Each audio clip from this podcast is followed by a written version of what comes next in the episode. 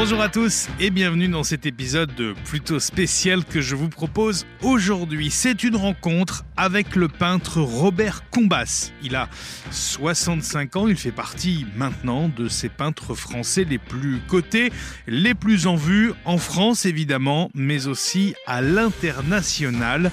Né à Lyon, c'est à 7 et à Paris qu'il travaille désormais. Il fait partie du mouvement dit figuratif libre, très libre d'ailleurs en ce qui concerne Robert Combas.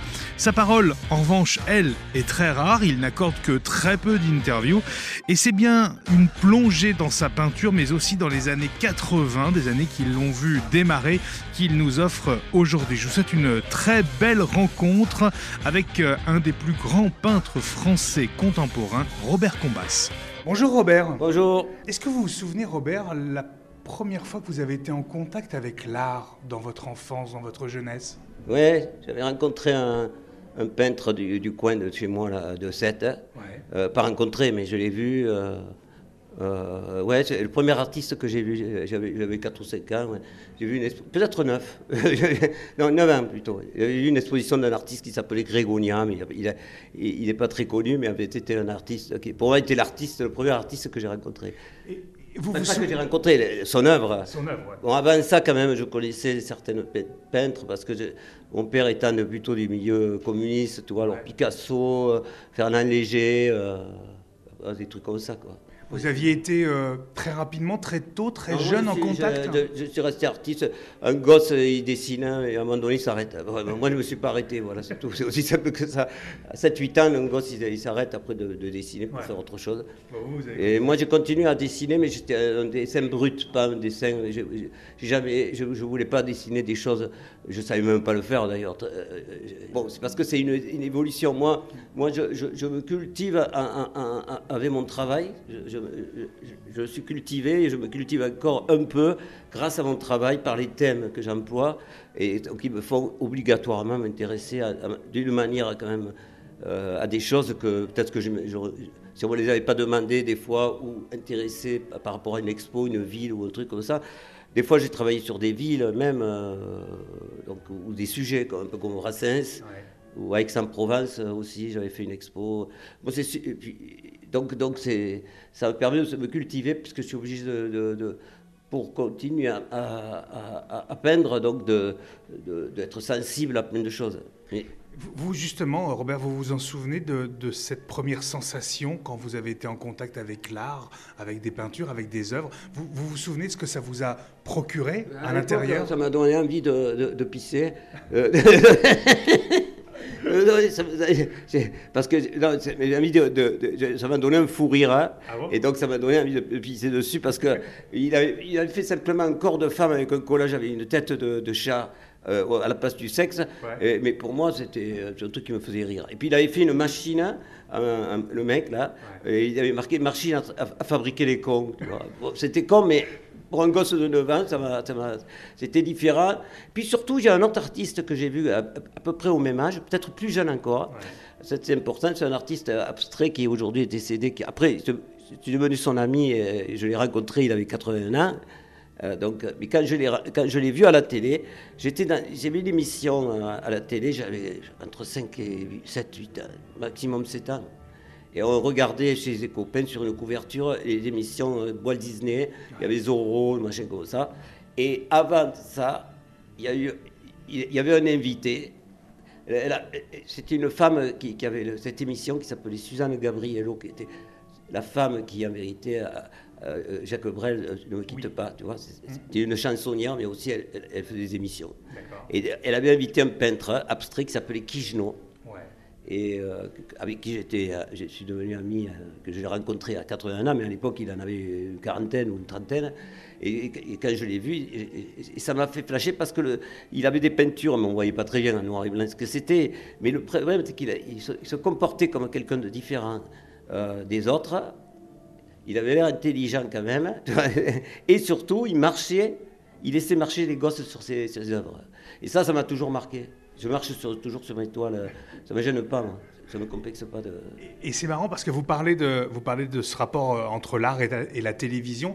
Est-ce qu'on parle encore assez d'art maintenant, de peinture, de tous les arts dans les médias on parle, on, parle, on parle beaucoup d'art, mais c'est différent d'aujourd'hui parce qu'aujourd'hui, euh, le monde de la, de la, peinture, on va dire, le monde de la peinture aujourd'hui est et, a été un peu envahi, je vais, dire, par, d'autres formes d'art qu'on a générées nous-mêmes. Et, qui sont l'art conceptuel, j'ai rien contre tout ça, et l'art minimal. Aujourd'hui, les arts euh, euh, avec comment dire, numérique et tout ça. Le problème, c'est que, évidemment, chacun, ils ont leur spécialité, mhm. mais ils viennent tous dans le milieu de l'art. Donc euh, le problème, c'est qu'aujourd'hui, entre un peintre, évidemment, le peintre est ringardisé par rapport à un mec qui va simplement dessiner euh, sur une planète graphique. Et ça, c'est pas normal. Euh, et, donc, donc, donc, moi, je pensais que la peinture était un art majeur. Voilà, la peinture, point, un art majeur, un peu comme la sculpture. Mais c'est plus compliqué que ça parce que les époques évoluent plus rapidement, de plus en plus rapidement. La Renaissance a duré, je ne sais pas combien, combien ça a duré la Renaissance? 300 ans Même tout ça Même si ça a duré 50 ou 100 ans, c'est déjà énorme par rapport à nous. Parce que là, tu vois, je veux dire, euh, euh, euh, il y a une nouvelle ère qui commence.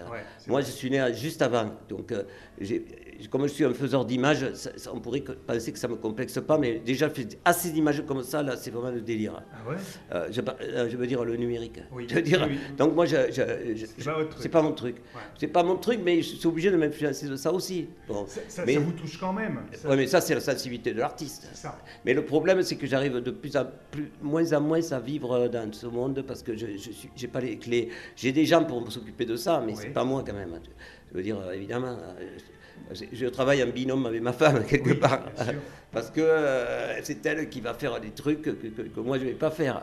Ça aussi, c'est encore une autre histoire. Mais, moi, dans mes tableaux, non, mais c'est rigolo parce que si on regarde bien les tableaux que moi j'ai fait pendant 30-40 ans maintenant, putain, j'en ai fait des trucs. Ah ah mais, plus en peinture qu'en vrai. Hein. Dans ma vie privée, j'en ai fait. Mais, le problème, c'est non, si, mais le problème, c'est pas pareil.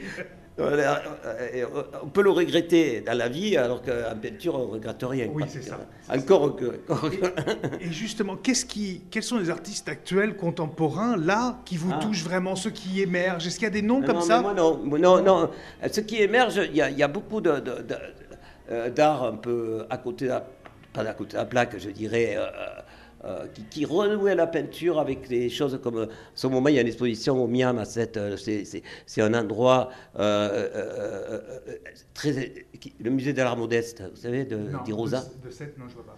Alors, c'est un peu Hervé Di Rosa qui a, fait ça avec des gens. C'est un musée qui fait des, des expositions atypiques. Par exemple, là, c'est 40, 40 personnages qui sont certains trisomiques, certains, euh, pas dit, pas imbéciles, hein, j'ai dit trisomiques, parce qu'il y en a des mecs qui sont, qui sont intelligents. Euh, et aussi des gens aussi qui ont des problèmes moteurs, comme une, une, artiste qui, fait des, qui se met des, des, cagoules et qui fait des, tout en couture, des personnages en couture, des grands personnages.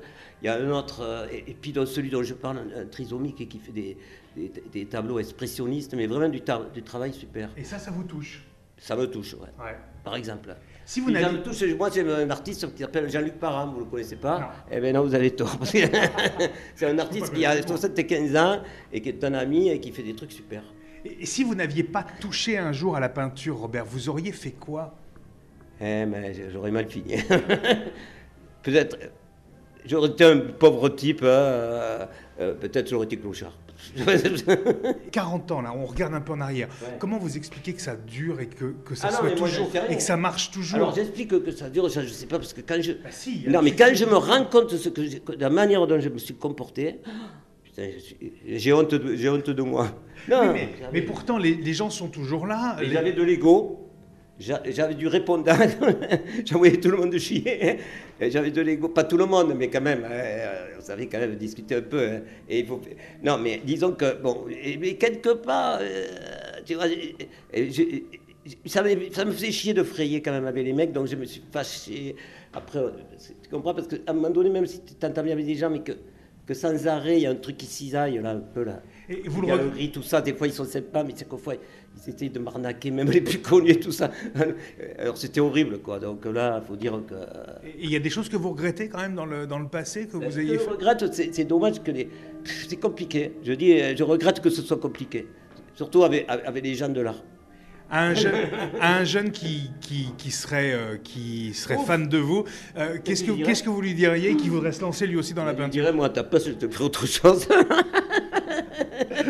moi, je dirais, à ta place, je ferais de la maçonnerie, de la plomberie, parce que tu comprends, moi, si je me mets, j'ai une merde. Je dirais, au moins, si tu te connais, toi, je vais t'appeler. Je vais t'appeler. Tu me diras, peut-être, tu peux pas m'arranger la plomberie. Alors, alors que là, si c'est un peintre, qu'est-ce que tu veux que j'en fasse? Merci, Robert. je rigole. Merci beaucoup, Robert. De rien, de rien.